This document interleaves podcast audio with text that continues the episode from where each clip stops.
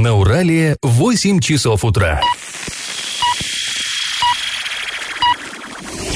В эфире немного аналитическая, немного юмористическая и слегка музыкальная передача «Заварники» на радио «Шансон Орск». Для лиц старше 12 лет. Доброе-доброе утро. В эфире радио «Шансон Орск» программа «Заварники» и ближайший час вы проведете с нами Эльвирой Алиевой. Всем привет. И Павлом Лещенко. Что ж, сегодня мы будем обсуждать новости, ну, как обычно. Поговорим прежде всего о предстоящих губернаторских выборах. Они у нас должны пройти в сентябре. Узнаем, почему депутаты Госдумы разрешили чиновникам ездить на дорогих машинах. Затронем тему коммуналки, ну, без нее-то вообще никуда. В общем, новостей будет много, все они будут чуточку позже, ну а сейчас по традиции старости. Пашины старости. Вчера мы вам начали рассказывать о том, как летом военного 1942 года орские школьники, ну, старшеклассники, были направлены в деревню, чтобы помогать колхозникам биться за урожай. Это была мобилизация, то есть дети отказаться не могли от такого предложения. Э, Родина направила, нужно выполнять. Но, надо сказать, они все-таки какие-то деньги должны были за это получать, ну, наравне с обычными колхозниками. То есть, ну, как колхозники не деньги, да, получали, а трудодни, туроплату, и они, соответственно, также в совхозах деньги. Так вот, э, уехали дети в деревне, но в деревнях их э, встретили не больно-то приветливо. Вот э, уехали дети, и вскоре городское начальство уже стало бить тревогу. Оказалось, что школьники на местах не устроены, живут они на улицах, то есть им даже помещений, ну, в некоторых, не во всех селах, но во многих, не предоставили помещений. Они голодают, и матерям пишут слезные письма. Ну, а матери тоже, да, надо понимать, военное время – мужчины на фронте, а матери работают э, на заводах, да, и тут еще дети пишут, мама, я голодаю. Ну, кошмар, на самом деле, что-то невероятное. И вот, среди прочих, в районный отдел народного образования поступила официальная жалоба директора 13-й школы. 13-я школа тогда другая была, это другой номер, он сменился. Некая И.М. Рейтер. Мы так вот не смогли найти ее, только инициалы есть, как ее звали, на самом деле непонятно. А, так вот, это э, ее письмо сохранилось до сих пор у нас в городском архиве, и а, вот мы его читали. А, я процитирую. «Хлеб выдают нерегулярно, резко снизив норму. Такое же положение с крупой и мукой. Дети резко похудели. В, письма, в письмах родителям все жалуются, что голодают, просят из дома сухари». Конец цитаты. Ну, э, на самом деле, вот так вдуматься, мы понимаем, что тогда в войну дети рано взрослели, но все-таки 14 лет. И они вот, да, пишут домой, просят сухари. Ну, жуть. И вот эта жалоба, очевидно, была не единственной. И сталинский райисполком отправил, сталинский, ну, район был, вчера мы с вами разобрались в этом. Так вот, он отправил начальника района, районного отдела народного образования, товарища Либо, вот, вот тоже интересная фамилия, она тогда не было, эм, поло, ну как принято писать полностью имя, отчество, просто товарищ либо, вот и понимаете, мужчина, это женщина, кто, не, имени нет, непонятно. Ну так вот, этот самый товарищ либо или либо отправился в командировку в Адамовский район, чтобы своими глазами увидеть, что же там творится-то. Э, по местам дислокации орских школьников проехал. И вот что он э, писал в докладной записке. В течение недели со дня приезда учащиеся спали под открытым небом. Учащиеся школ номер 8 и 9, а также некоторые педагоги были вынуждены обменять свои полотенца и платья на хлеб и молоко у работников совхоза. Дети питаются в столовой гнилыми щами, горьким сырым хлебом. Со стороны директора совхоза покрикивание и матерная ругань. Нормы выработки, рассчитанные на взрослых, механически применены к учащимся 14-16 лет, которые, согласно постановлению ЦК, работают 6-8 часов. И поэтому создалось положение. Учащиеся при добросовестной работе никак не могут выполнить норму работы, тем самым лишаясь заработка. Конец статы. Ну, э, вообще, конечно, ситуация жуткая. Ну, война, да, мы понимаем, она была вообще это кругом было жутко. Так вот, мы не знаем, сумели ли чиновники призвать к порядку вот этих деревенских руководителей, не нашли об этом, э, как, как развивалась ситуация, не нашли э, объяснений в архивных папках. Ну, понятно, что детям, которые вот тогда на тех полевых работах летом 42-го натерпелись, им, конечно, в жизни еще пришлось хлебнуть немало горя, потому что впереди до победы-то еще оставалось целых три года, да и после войны тоже жизнь была, мягко говоря, не сладкой. Ну, друзья, теперь давайте проведем наш традиционный исторический конкурс. В апреле 42 года одному из зорских предприятий за самоотверженный труд его коллектива для нужд фронта было вручено знамя Государственного комитета обороны. За время войны вот эту награду предприятие получало еще 16 раз. Именно это предприятие. Скажите, что же это был за завод? Вариант 1 ЮМС, вариант 2 Южурал-Никель и вариант 3 Орский механический завод. Ответы присылайте нам на номер 8 903 390 40 40 в соцсети Одноклассники в группу Радио Шансон Орск или в соцсети ВКонтакте в группу Радио Шансон Орск 102.0 FM для лиц старше 12 лет. Галопом по Азиям Европам! Ну и коротко наши местные новости. А, вчера город Орск посетил временно исполняющий обязанности губернатора Денис Паслер. Во время своего первого визита в Орск, ну первого вот в этом статусе, потому что мы знаем, он уже был в Орске, когда открывал здесь вторую очередь, вторую и третью очереди э, солнечной электростанции. Так вот, ну как именно, как исполняющий обязанности губернатора, появился он здесь впервые, посетил только открытие Всероссийского хоккейного турнира, э, турнира Кубка Владислава Третьяка во Дворце спорта «Юбилейный». А, приехал он в Орск сразу сразу к началу мероприятия, то есть не успел проехаться перед этим как следует по нашему городу с ним ознакомиться, а, и а, сразу и уехал. То есть не было, как нам сообщили в пресс-службе муниципалитета, в администрацию он не заходил, с главою каких-то встреч не проводил, никак с чиновниками не общался, то есть вот приехал, посмотрел хоккей, как детишки играют, и уехал. Сразу после открытия он направился в поселок Кваркино, ну, знакомиться с Востоком области. Ну, даже как-то немножко льда обидно, что, что ж, мы рассчитывали, что он Я думаю, что, Я думаю, что он хозяйским глазом осмотрел. Все-таки в Орске он не первый раз, наверное, какие-то свои выводы сделал, но пока о них никому не сказал. И от этого еще тревожнее должно быть а, нашему городскому начальству. Наверное. А Медногорск попал в число самых грязных городов страны, поэтому станет участником проекта «Чистый воздух». В рамках федерального проекта «Чистый воздух» Роспотребнадзор и Росприроднадзор создадут интерактивную карту и базы данных, которые содержали бы сведения о качестве воздуха воздуха в городах. В планах распространить действие проекта на всю страну, но пока на начальном этапе, этапе участниками проекта станут только 12 городов. В этот э, перечень попали один из городов Оренбургской области, это Медногорск. Помимо Медногорска, а, также э, есть э, там, будут там Братск, Красноярск, Липецк, Магнитогорск, Нижний Тагил, Новокузнецк, Норильск, Омск, Череповец, Челябинск и Чита. Ну, на самом деле, мне кажется, такой удобный сервис. А, с одной стороны, это просто всего лишь информирование, можно будет кликнуть и посмотреть, что там сейчас с воздухом. Но поскольку у нас вот эта экологическая информация часто закрыта, я думаю, это Но я тут нужно, хочу сказать, что Greenpeace уже э, создала подобную карту, и уже на ней можно отмечать и возможные источники загрязнений, и сам факт Но загрязнения. там не официальные данные, а здесь все-таки Роспотребнадзор. Ну, ну так вот, ну интересная, в любом случае тема интересная. А, с 1 апреля по 1 декабря 2019 года в Орске ограничат движение транспорта по объездной дороге от поселка Круторожно до поселка Победа. Ну, вы все знаете, да, там от Гайского шоссе до Достоевского. Имейте в виду это автомобилисты. Судя по постановлению администрации города, делается это для реконструкции этой автомобильной дороги. Напомним, что стоимость реконструкции этой объездной составляет порядка 200 миллионов рублей. А, друзья, сейчас мы идем на небольшую паузу. Сразу после нее поговорим о том, как оппозиционные партии намерены участвовать в предстоящих губернаторских выборах. И как это понимать? А 26 марта региональное отделение КПРФ сделало политическое заявление, в котором предложило всем оппозиционным силам поддержать коммунистов на предстоящих губернаторских выборах. Это, э, да, заявление это подписал Максим Амелин. Мы его не раз уже слышали здесь у нас в эфире. Это э, председатель, или, как сказать, руководитель фракции э, коммунистов в ЗАГСОБе. Вот что он написал. Обращаемся к представителям оппозиционных партий э, призываем их отбросить противоречия, личные амбиции и поддержать выдвижение кандидата от КПРФ. Объединение всех политических партий под флагом коммунистов поможет добиться победы на выборах и прекращению социально-экономической стагнации. Конец стата. Ну, на самом деле не новое вот это вот э, предложение, оно уже э, на прошлых выборах нечто подобное было. Единственное, тогда э, объединились не вокруг коммунистов, а вокруг э, либерал-демократов. Ну То да, есть... Сергей, тогда был Сергей Катасонов, и он действительно выглядел достаточно веской фигурой и таким уверенным конкурентом. Да, но закончилось все печально. Там, э, то есть история какая? Получается, э, оппозиционеры, то есть э, КПРФ, э, ЛДПР и Справедливая Россия, они совершенно трезво поняли, что если они каждый выставят по кандидату, ну ничего им не светит, никак они э, не заборют, так сказать, тогда еще действующего губернатора.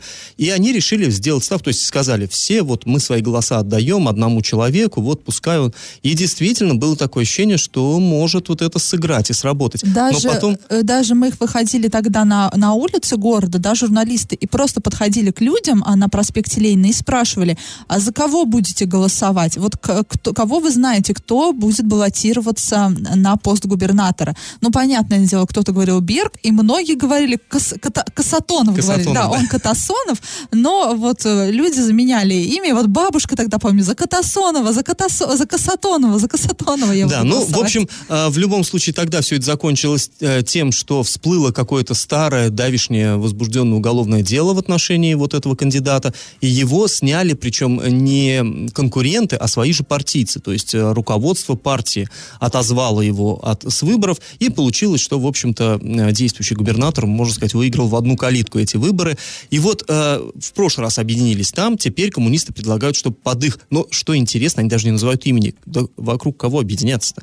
Ну, сказали бы, от нас будет такой-то товарищ, там, Иван Иванович Иванов, и давайте вы все ему окажете доверие. Нет, не называют. Просто пока предлагают объединиться просто вокруг флага красного. Ну, на самом деле довольно ситуация странная. И, э, ну, понятно, что в прошлый раз выбор, э, вернее, дали как бы возможность себя проявить либерал-демократам. Теперь, наверное, по честности и по справедливости можно было бы Ну, этим у дать нас есть еще. «Справедливая Россия», да, в конце концов, и не ну, только, у них, да, у у них очень мало... партии.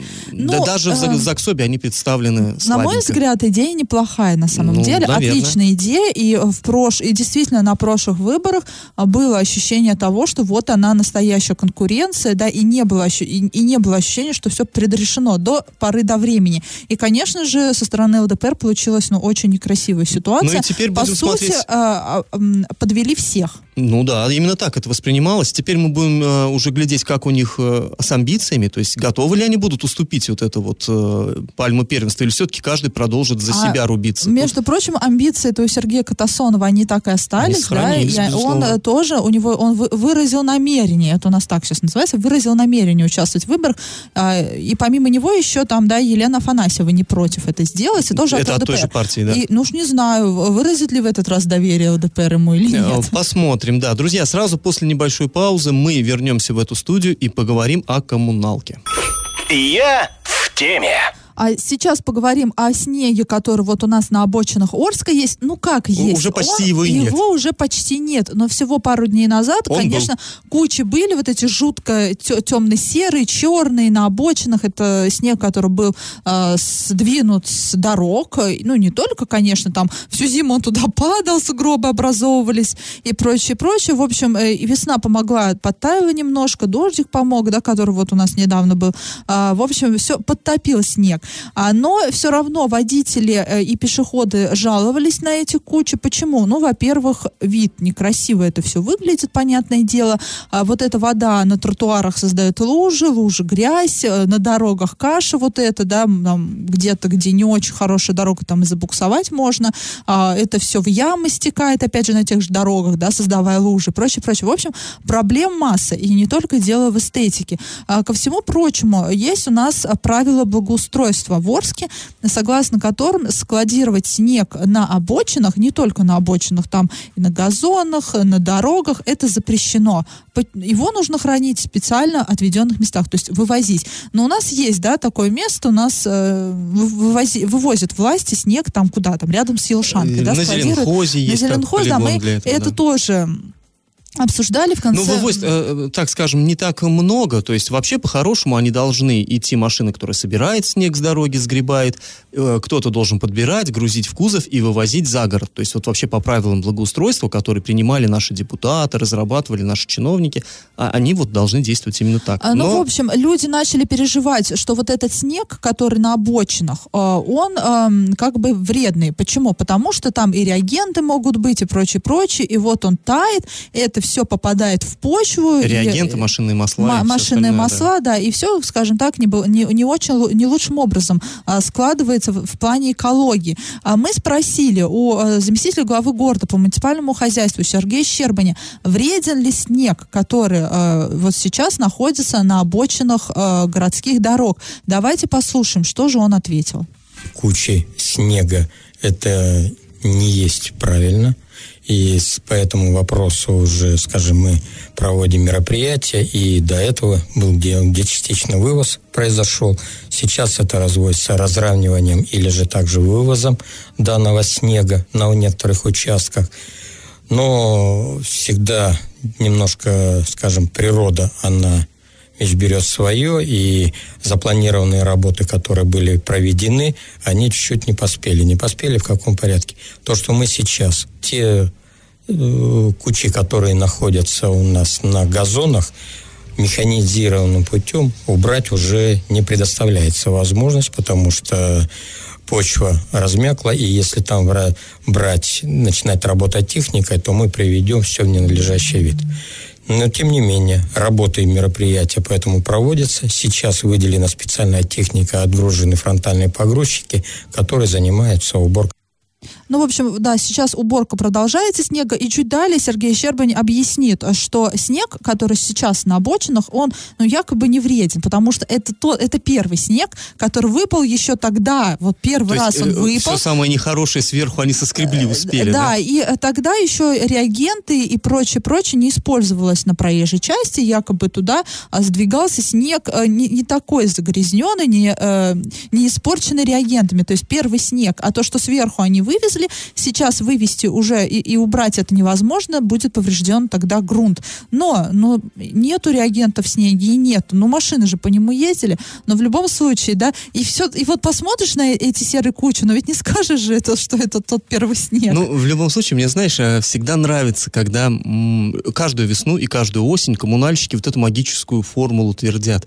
Э, природа внесла свои коррективы. То есть они всегда так искренне и по-детски удивляются, что э, да, по осени вдруг раз и мороз, а никто не ждал и никто не готовился. Ну, э... А весной как бы мы хотели все убрать, да что-то солнце стало и как будто весна и стало таять. Ну, к, к концу зимы тут э, что говорить, все-таки вывозить снег э, начали и радует что, что Сергей Щербин сказал, что это не норма. Да, это, снег на да. обочинах, сугробы на обочинах это не норма, будем бороться, будем работать. Но... И будем надеяться, что они будут учиться на своих ошибках и следующей зимой для них это не станет неожиданностью и на, вывозить снег начнут не а, там в феврале, а чуть раньше, ну, ска- э, скажем, в декабре Паш, уже. начнут вывозить, и дороги сразу начнут чистить. Почему? Потому что появилось много-много техники. Да ну прям много-много. Ну, знаешь что, ну не было. Ну не было у нас раньше этой техники. Уже хорошо, скажем так. Раньше не было совсем, а теперь мало-мало, я бы так сказал. Ну, все равно неплохо, да, и есть возможности с обочин снег убирать, из дорог и прочее, прочее. Так что следующей зимой э, проинспектируем и проверим, как же у нас будут идти работы по уборке снега и по уборке дорог. Друзья, а сразу после паузы мы продолжим коммунальную тему и поговорим уже о ямочном ремонте в Орске. Я в теме. А вот уже весна, да, сейчас она, скажем так, устаканится, в апреле уже потеплеет и начнется ямочный ремонт дорог. А тендеры уже разыграны, там в Ленинском и Октябрьском районе э, э, на почти 2 миллиона рублей цена контракта составляет на ямочный ремонт. А в Советском районе тоже же там тендеры разыграны, но суть не в этом. В общем, а когда конкретно начнутся работы, пока неизвестно, потому что все зависит от погоды. Когда станет сухо, когда среднесуточная температура будет не менее плюс 5 градусов, тогда только можно будет приступать э, к, к ямочному ремонту, ну, таково тех задания, да под, э, дороги, снег должен быть растаявшим, дороги должны ну, быть можно, сухими. по идее, и раньше, конечно, но качество работ будет страдать. То есть не, нельзя на влажный грунт укладывать, ну, там, в общем, да, технически, в техническом задании четко прописано, э, прописано, когда нужно начинать работы а, и прочее, прочее. Но все-таки, да, 21 век, мы уже, ну, это техническое задание, да, вот эти требования про сухое покрытие, про температуру воздуха, ну, на мой взгляд, ну, не только на мой взгляд, это уже давно устарело, и есть, должны же быть современные технологии, да, А помнишь, правильно? пару лет назад у нас разыгрывался тендер, там какой-то и, и методом инъекции лечили Орский асфальт, тогда все так вот шутили по этому поводу, что укольчики делают Орскому асфальту. То есть что-то пытались наши власти а, такое а, да, практиковать. А, то есть хочется уже, чтобы в Орске тоже применялись новые технологии, потому что, ну, почему, да, ямочный ремонт, по сути, можно было бы уже начать, то есть раньше начать, раньше закончить. А, это же хорошо, правильно, да? Ну, Все-таки э, многие дороги у нас сейчас в ямах, и это боль автомобилистов. Мы задали вопрос, опять же, Сергею Щербаню, что, как у нас дело в Орске обстоит с новыми технологиями, и не пора бы уже менять систему вот эту, да, укладки асфальта, применяя вот эти новые технологии, улучшая качество э, ремонта, э, скорость ремонта, э, и, ну, в общем, явно можно найти массу плюсов. Давайте послушаем, что нам Сергей Щербань ответил. Действительно, у нас э, экономическое обоснование данных новшеств, оно не выдерживает критики. То есть это очень дорогостоящее. Мы рассматривали данные вопросы.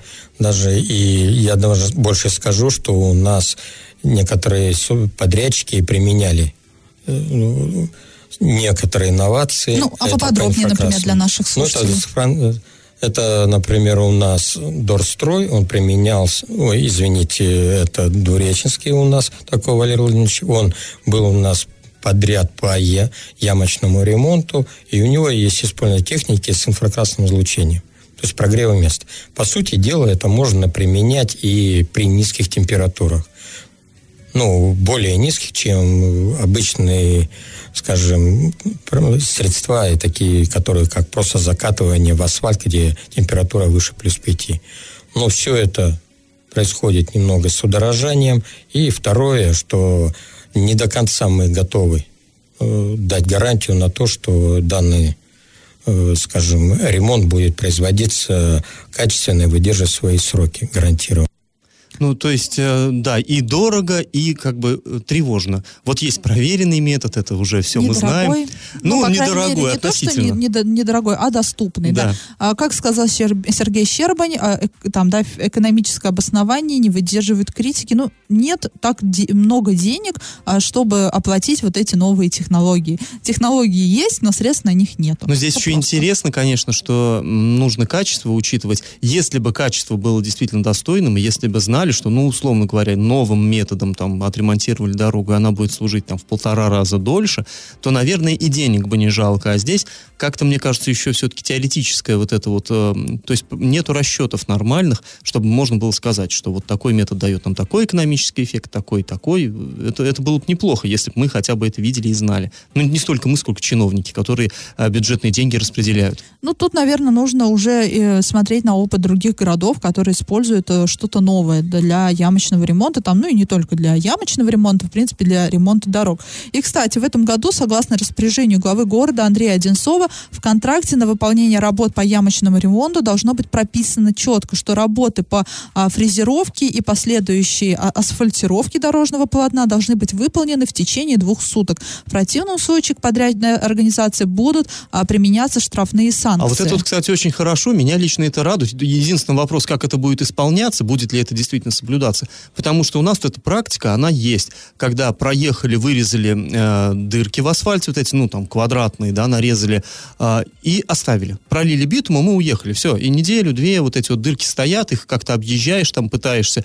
Э, действительно, надо, если уж вы это взялись, так вы делаете сразу до конца, по уму, чтобы э, машины не проваливались в эти ямы. Это, мне кажется, действительно такое здравое решение. Ну, посмотрим, опять же, да, скоро начнется ямочный ремонт. Э, рассуждать можно долго, обсуждать обсуждать можно долго, критиковать можно долго, но посмотрим, как все э, будет на деле, да, потом уже, если что-то будет не так, то, я думаю, мы от души пройдемся, да, по этой теме.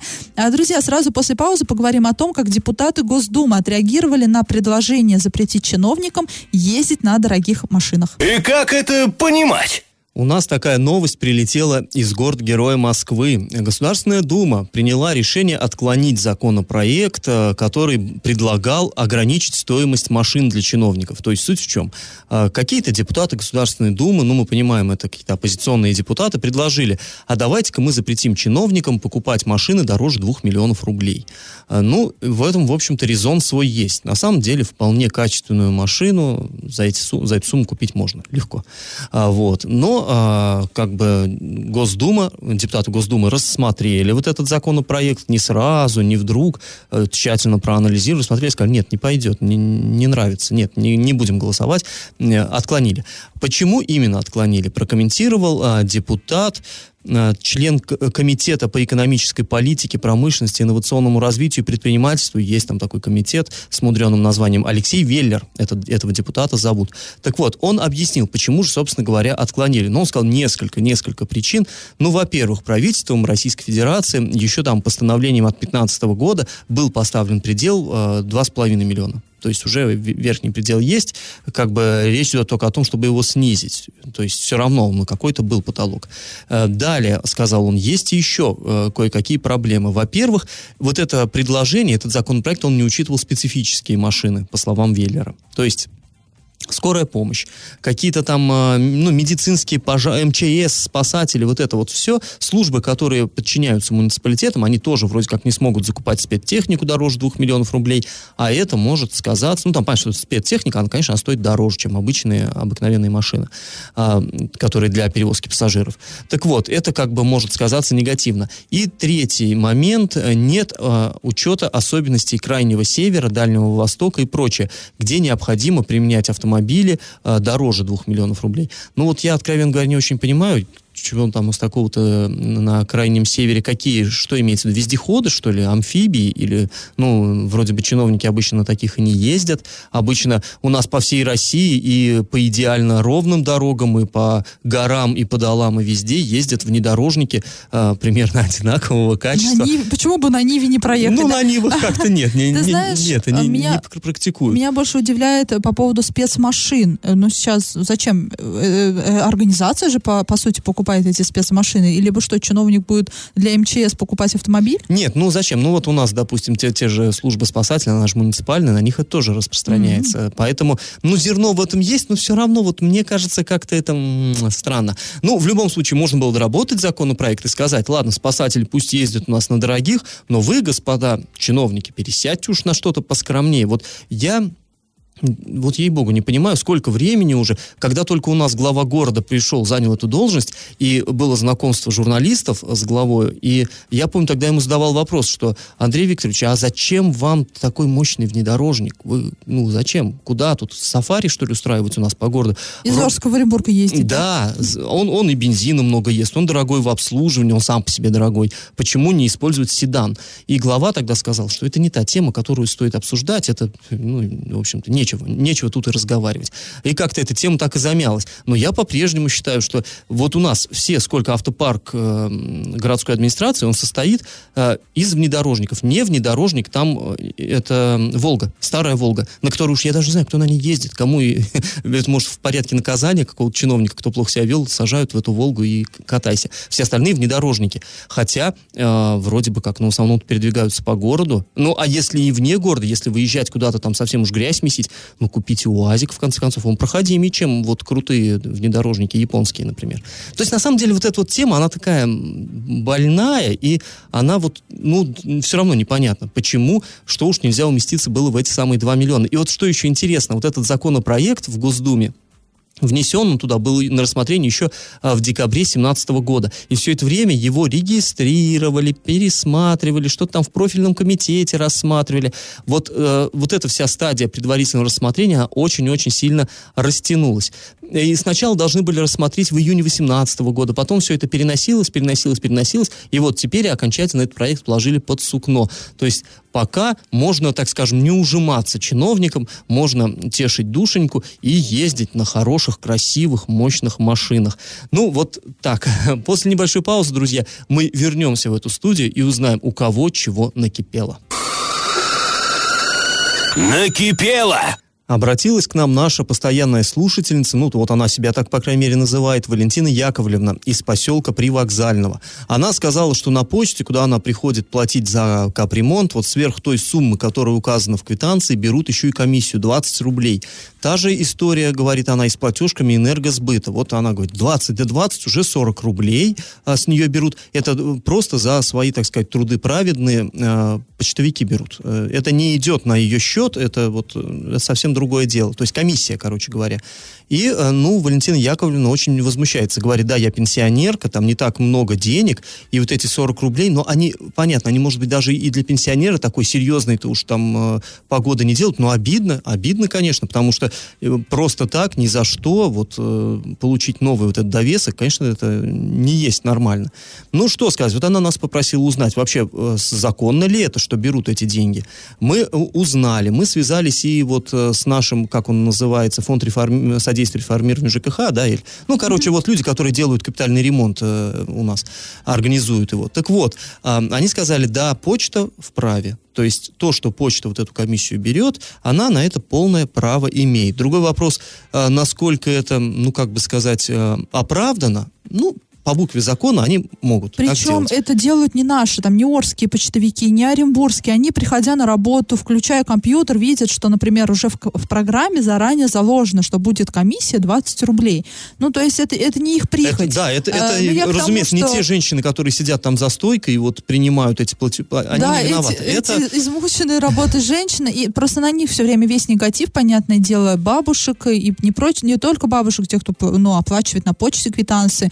э, Это, не политика компании, которая Это, вот- да, политика компании, скажем так, все претензии в главной офис в Москву, но точно не нашим, не Орским, не Оренбургским.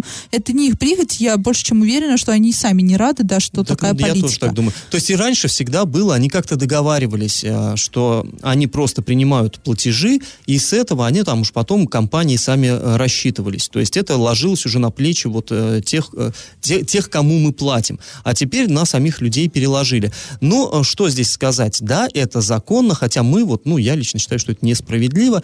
И, кстати говоря, я так понял, что и те же самые вот э, организации, они тоже этим, они, мягко говоря, не в восторге. Что же предлагается делать? Ну, предлагается платить через другие сервисы. Их, ну, тьма на самом деле. Хотя мы понимаем, что а, вот особенно пенсионеру, да, там это бежать в какой-то банк, это проблемно. Э, Ну, это- ты знаешь, я не скажу, например, на Добровольского э, соседствует почта и банк. То есть, ну, какая разница, в какую а вот дверь на вы привокзале, войдете? мне кажется, не Ну соседствует. там да, но с другой стороны, Откуда, если есть возможность, да, если есть возможность э, сходить в банк, то ну почему бы нет? Ну и здесь вообще есть куча онлайн-сервисов удобных, то есть можно через интернет, допустим, платить. Ну, э, просите, если есть такая возможность, конечно, своих близких, там вот кто там у вас, дети, внуки, да. На самом деле через, э, сейчас уже не нужно идти в офис, стоять очередь, все можно сделать через интернет, это на самом деле удобно. Но на- при этом, конечно, я понимаю, что не у всех есть такая возможность, но что здесь делать? Нет Пока, к возможности сожалению, э, вот- сходить в банк. Да, Ну, и, э, э, т- там, возможно, с вас и не возьмут комиссию, да, и, и опять же... не, там, невозможно, они не да, возьмут. и там также можно заплатить онлайн через терминал, но не умеете вы, там есть девочка, да, девушка, там женщина, неважно кто, а, там э, в- вот в этой вот комнатке, да, где стоят вот эти терминалы, она подойдет и покажет, она за вас может заплатить, а вы только ей цифры Ну диктуете. и вообще, конечно, и не худо осваивать, вот если у кого, конечно, есть интернет, вот эти, это все-таки удобно. Это мы вам рекомендуем. Но вот, Сэкономим вам 40 рублей. да, Валентину Яковлевну мы вынуждены разочаровать. Ну, вот на самом деле то, что происходит, это, увы, законно и как Но бы... возмущение ваше мы в любом случае Да, мы понимаем. И еще, друзья, хотим к вам обратиться. Вот нам э, наши слушатели пишут письма, что я вам тогда-то еще на тут пожаловался, а вы что-то пока не отвечаете. Все ваши сообщения мы получаем, и звуковые, и текстовые, все получаем. Э, по всем ведется работа, но не всегда бывает так, что мы вот получили какое-то ваше возмущение и можем на следующий день уже об этом рассказать. То есть мы хотим не просто озвучить ваши претензии, но и дать какой-то ответ или совет. А для этого нам все-таки надо связаться да, с соответствующими там, государственными органами. Поэтому не переживайте, все, контора пишет, все ходы записаны абсолютно. А, друзья, если у вас накипело, то вы можете, напоминаю, обращаться к нам во все мессенджеры по номеру 8 903 390 40 40. А, в соцсети Одноклассники можете писать в группу Радио Шансон Орск или в соцсети ВКонтакте в группу Радио Шансон Орск 102.0 FM для лиц старше 12 лет. Раздача лещей. Ну, программа наша подходит к концу, и по традиции мы подводим итоги конкурса нашего. В начале программы спрашивал я, э, какое же из орских предприятий в апреле 42 года получило награду «Знамя Государственного комитета обороны». Ну, причем, кстати, за время войны вот эту награду, именно конкретно это предприятие, получало еще 16 раз. Это что-то феноменальное. Ну, на самом деле, ответить на этот вопрос было довольно просто, если чуть-чуть вот попробовать рассуждать логически. А, начало 42 года, награда. Ну, мы предлагали ЮМС и Мехзавод, но мы же знаем, что и ЮМС, и Мехзавод это эвакуированные предприятия. То есть они были, приехали в наш город уже после начала войны, и, ну, ЮМС, соответственно, из Краматорска, да, с Украины, а, а Мехзавод это Тульский патронный завод. То есть они приехали, и здесь пока они начали отстраиваться на площадке бывшего, ну, недостроенного локомотивного завода. Короче, в начале 42 года они, конечно, конечно, еще не могли какими-то блеснуть трудовыми подвигами, а блеснул ими все-таки исконно такой коренной Орский завод Юж-Урал-Никель-Комбинат. Он был, э, строился еще в 30-е годы, и к началу войны он уже работал очень-очень неплохо, а уж когда началась война и фронту понадобился никель, потому что мы понимаем, да, что это все нужно для, э, в том числе там э, в броне, для бронетанковых войск там, и так далее, и так далее. Так вот тогда он уже работал просто самоотверженно и очень-очень, ну, очень здорово. То есть он, да, действительно получил вот знамя Государственного комитета обороны и получил его за год войны не единожды. В общем, правильный ответ сегодня два. Да, и, к сожалению, сейчас этого предприятия уже нет, оно было законсервировано, сейчас оно не работает, войну пережило, а, а сложную экономическую, а реформа пережить не смогло. К сожалению, сегодня правильных ответов у нас нет. Ну вот, видимо, я заморочил людей, запутал, и никто и не ответил. Ну, ну как постараемся. Всегда, Паш, как всегда. Да, да. А, постараемся попроще как-то что-нибудь такое спросить. А, завтра, завтра снова слушайте нас, участвуйте. А, слушайте нас также, я хочу напомнить, на подкастах в разделе «Заварники» на сайте урал56.ру а, для лиц старше 16 лет. Слушайте на своих мобильных, есть соответствующие приложения App Store, Google Play. А на сегодня мы с вами прощаемся. Этот час вы провели с Эльвирой Алиевой. И Павлом Вещенко. Пока, до завтра. Завариваем и расхлебываем в передаче «Заварники». Каждое буднее утро с 8 до 9.00 на радио «Шансон Орск». Для лиц старше 12 лет. Радио «Шансон». СМИ зарегистрировано Роскомнадзором. Свидетельство о регистрации Л номер ФС 77 68 373 от 30 декабря 2016 года. Для лиц старше 12 лет.